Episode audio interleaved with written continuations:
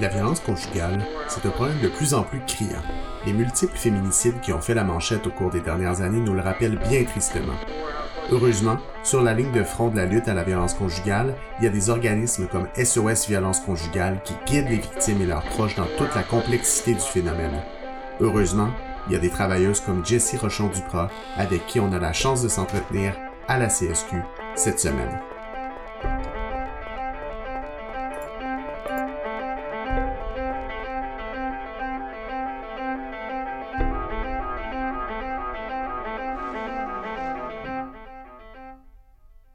Je suis avec Jessie Rochon-Duprat, qui est intervenante sur la ligne d'urgence pour SOS Violence conjugale, euh, qui a accepté de nous parler aujourd'hui de son travail, mais aussi du travail de l'organisme, parce que c'est un organisme dont on entend malheureusement beaucoup parler euh, depuis quelques années, parce qu'il y a eu une recrudescence de la violence faite aux femmes et de la violence conjugale avec beaucoup de féminicides, avec des drames euh, qui, sont venus ébranler pas mal le Québec.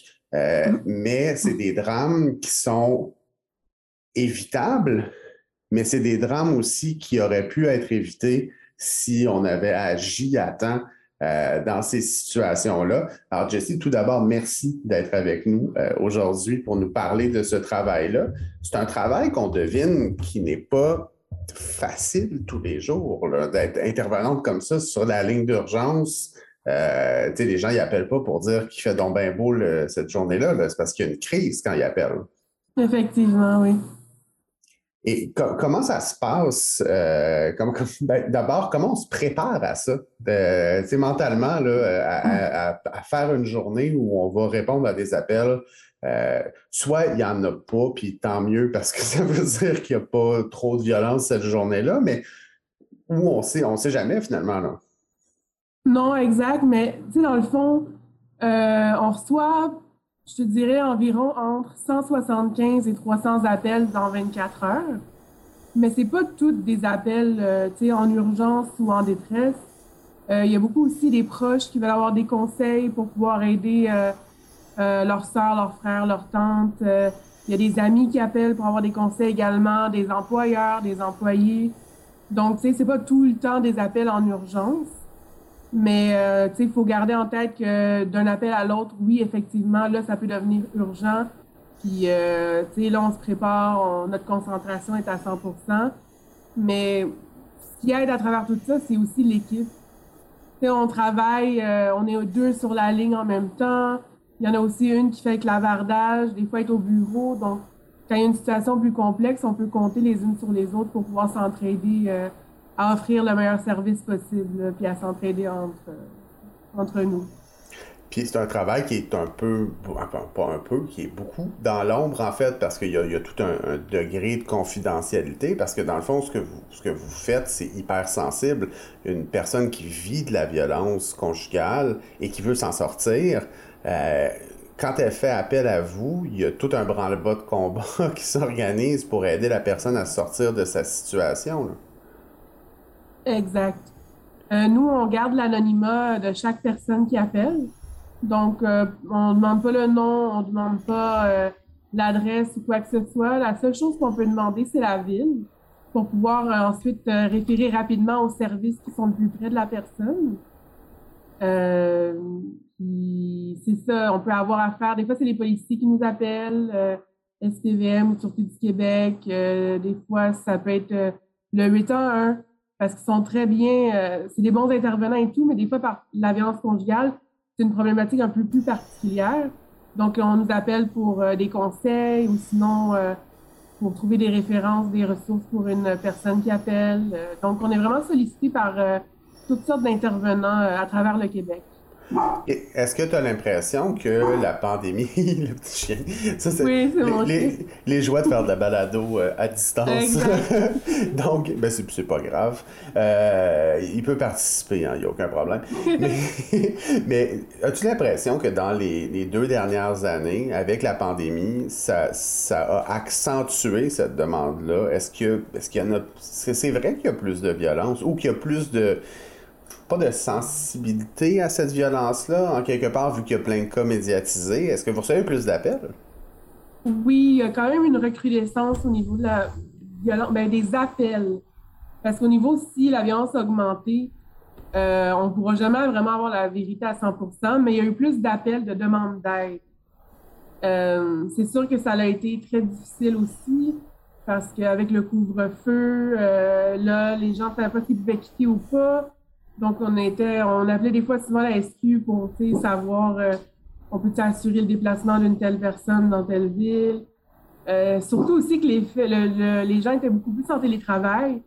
Ils ont moins de contact avec mm. euh, des collègues ou leurs employeurs. ils ont moins. Le filet de sécurité est amoindri un peu. Il y a moins d'occasions que quelqu'un détecte, dans le fond, que tu vis de la violence si tu vois personne dans ta journée. Là c'est ça, tu sais, des fois, elle peut aller voir ses collègues de travail, son employeur, tu sais, aller chercher un filet de sécurité, comme je disais. Mais ça, c'est diminué parce qu'on se retrouve seul à la maison. Parfois, les deux, euh, les deux partenaires sont en télétravail. Donc, les occasions de créer un contact et d'aller chercher de l'aide, c'est vraiment Alors que des occasions de conflit, elles se, se multiplient Exactement. parce que ça, c'est ouais, c'est pas un cocktail qui est, euh, qui est très positif euh, pour, pour la violence. Puis effectivement, c'est vrai qu'on pourra jamais savoir si ça a vraiment augmenté ou si c'est que bon, les gens sont plus conscients, donc ils ont fait plus appel à vos services. Mais reste que la demande, elle, pour les services de SOS violence conjugale a énormément augmenté. Oui. Euh, est-ce que l'organisme était prêt à faire face à, euh, cette violence-là? C'est un, excuse-moi du lapsus, mais oui, un peu, à cette, violente augmentation de demandes euh, chez, les gens, ou est-ce que ça, vous a comme pris de court un peu, vous êtes resté surprise de, de, cette augmentation-là? Je pense que comme tout le monde, on a été pris de court. Je pense que personne s'attendait à être en contexte de pandémie. Personne ne pouvait se l'imaginer euh, en 2019 que l'année suivante, euh, ça allait être comme ça. On s'est adapté jour par jour, euh, en, en, communiquant entre nous, en communiquant avec les autres ressources partenaires. on a essayé de s'adapter le plus possible, mais c'est sûr que notre travail dépend des services offerts. Donc, s'il n'y a pas de service, ben, tu sais, on peut pas en créer du jour au lendemain. C'est sûr qu'on a essayé de pallier, euh, tu sais, les dons qu'on reçoit. On essaie de développer des services, que ce soit pour le transport ou peut-être des fois des hôtels d'urgence, mais comme je vous dis, personne n'était prête à ça. Puis sans service concret, ça limite un peu euh, la capacité dans notre travail. Oui, parce que, bon, ce qui se passe chez SOS Violence Conjugale, dans le fond, c'est de l'information, de l'éducation, de la sensibilisation. Il y a, oui, de l'intervention, mais ultimement, il faut qu'au bout de la ligne, il y ait une ressource sur le terrain pour soit faire de l'hébergement d'urgence ou euh, offrir un accompagnement particulier parce que dans, la mission de SOS conjugale, c'est pas, pas un building où euh, les gens peuvent venir. Là. Non, exact. C'est vraiment juste nous, notre équipe. Pour tout ce qui est, mettons, suivi externe ou hébergement, il euh, faut référer vers les maisons en hébergement violence conjugale. Euh, ça. Mais même eux ont été pris de court. Je dirais que leurs services ont été sollicités. Et parfois, avec les mesures sanitaires, ils ne pouvaient même pas être à pleine capacité. Donc, ça a vraiment créé euh, un bouchon au niveau des services. Parfois, il fallait sortir de la région de la personne pour lui offrir des services. Euh, ça a été très difficile malgré les, multiples annonces d'investissement euh, qu'il y a eu pour justement contrer la violence faite aux femmes, puis tu sais, je, je, dis pas que le gouvernement n'a rien fait parce que c'est pas vrai. Il y a eu, des, il y a eu mm-hmm. des, investissements, il y a eu des mesures qui ont été prises, mais euh, c'est loin de suffire à, la demande qui provient du terrain. Elle est encore là, cette demande-là. Ah oui, euh, elle est là plus que jamais.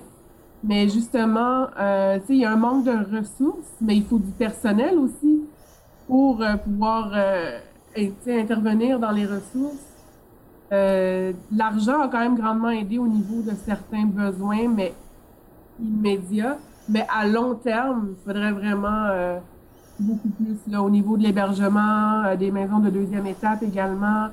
Il y a un gros besoin qui est encore manquant.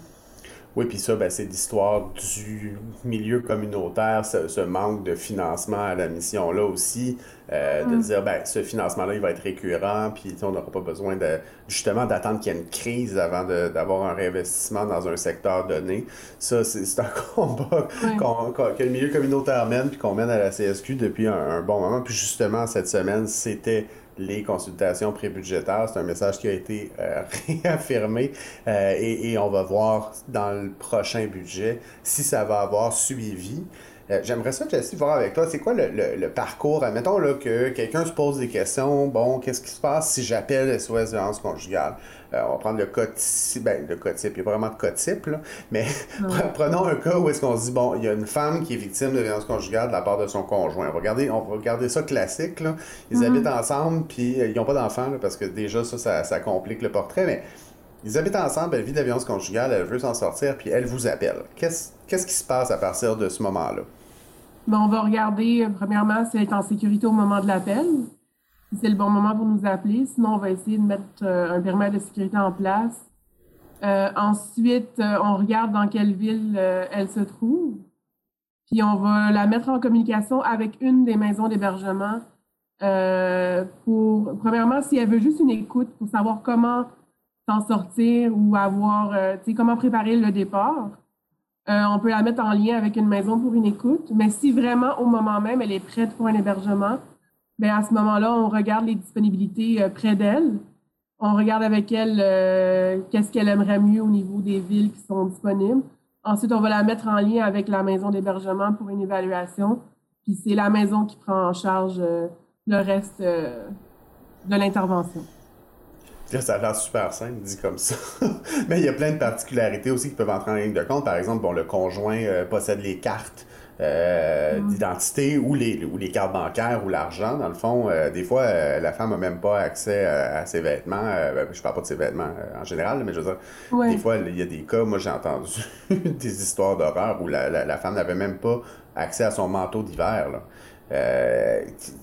Est-ce que vous contactez la police des fois dans des situations où euh, la femme n'est pas en danger immédiat, entre très gros guillemets, mais elle est en danger quand même dans une situation difficile?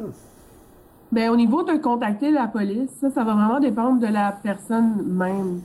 Ça va dépendre si elle le veut ou si elle le veut pas. Si elle le veut pas, on va la mettre en communication avec une ressource qui va pouvoir voir avec elle les alternatives, euh, si elle n'a pas son passeport, si elle n'a pas ses cartes d'identité ou peu importe.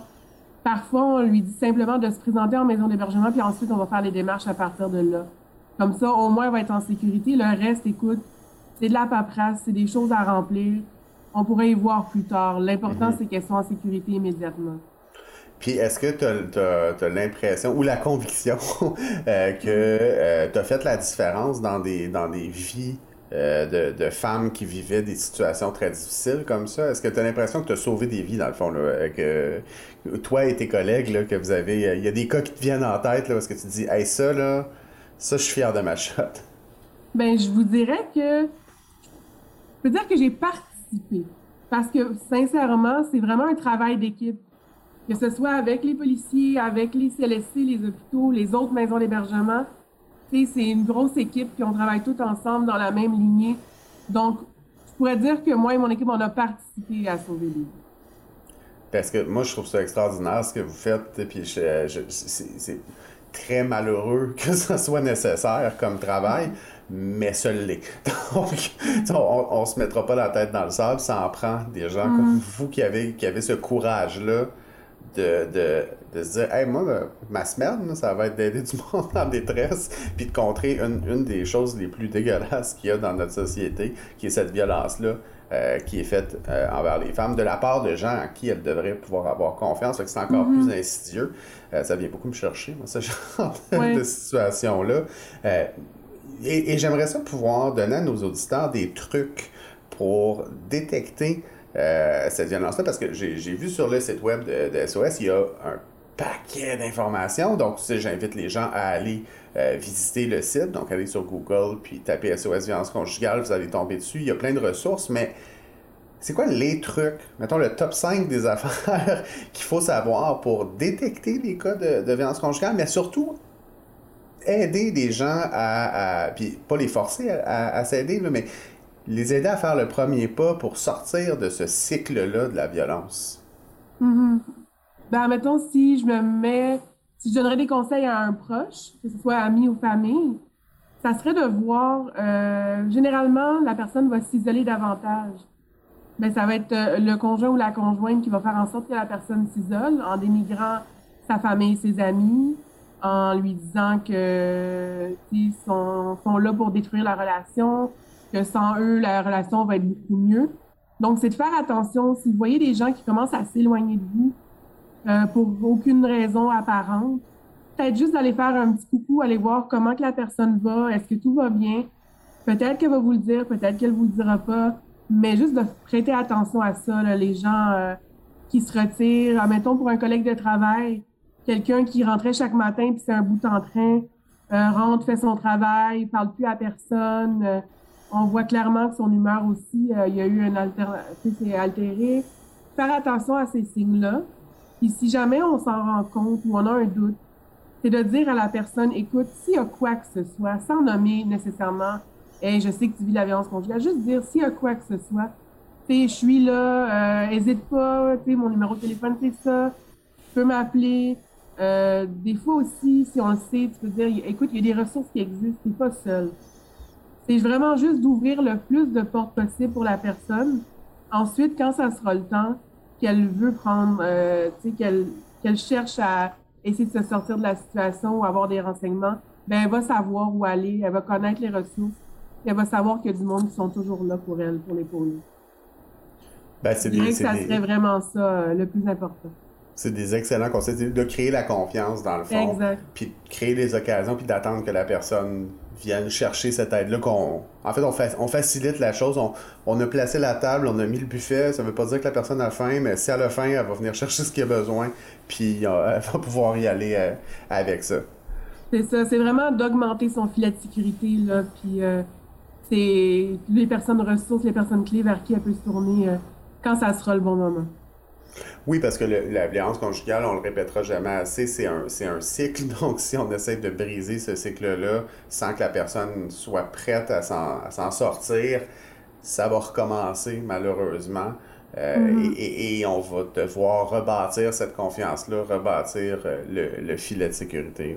Oui, puis si on force la personne à quitter au moment où c'est pas propice pour elle, on peut aussi augmenter le niveau de dangerosité. Ben, moi, je, c'est, oui, c'est un avertissement qui est important, ça, parce que des fois, on veut, on, se place dans la position de, du héros, de l'héroïne qui va sauver son ami, là, mais ça peut des fois... Euh, c'est pour ça qu'il y a des ressources, en fait, comme, comme SOS Violence, ou des intervenantes comme toi qui sont capables de d'avoir pas le détachement parce que ben oui un peu mais pas, pas dans le mauvais sens de façon objective. c'est ça d'avoir le recul nécessaire. Exact pour voir tout le portrait mais de connaître aussi l'ensemble des ressources pour vraiment être prête à intervenir au moment où ça va être nécessaire exact puis tu sais euh, la famille les amis peuvent toujours nous contacter à SOS. On va vous mettre en communication avec euh, une ressource en violence conjugale qui va pouvoir prendre le temps de bien évaluer la situation, les enjeux avec vous, puis euh, de faire le plan avec vous, de pouvoir vous aider, vous outiller davantage pour euh, votre proche qui est en situation de violence conjugale. Ben, merci beaucoup d'avoir partagé ton expérience avec nous euh, au cours de ce balado. Moi, je trouve ça toujours fascinant de voir tout le travail. On a 200 000 membres à la CSQ. En fait, il y a 200 000 personnes qui ont des histoires extraordinaires et plein, plein, plein de, de, de corps de métier, de, de, de types d'emplois différents. Puis je trouve ça toujours intéressant de parler à quelqu'un puis justement d'aller voir ce qu'ils font au quotidien.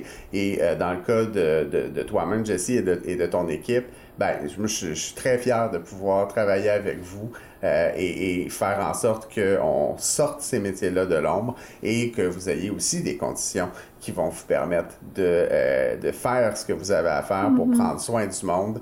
C'est sûr qu'on va se reparler dans un avenir proche. Merci beaucoup. Ben, merci à vous.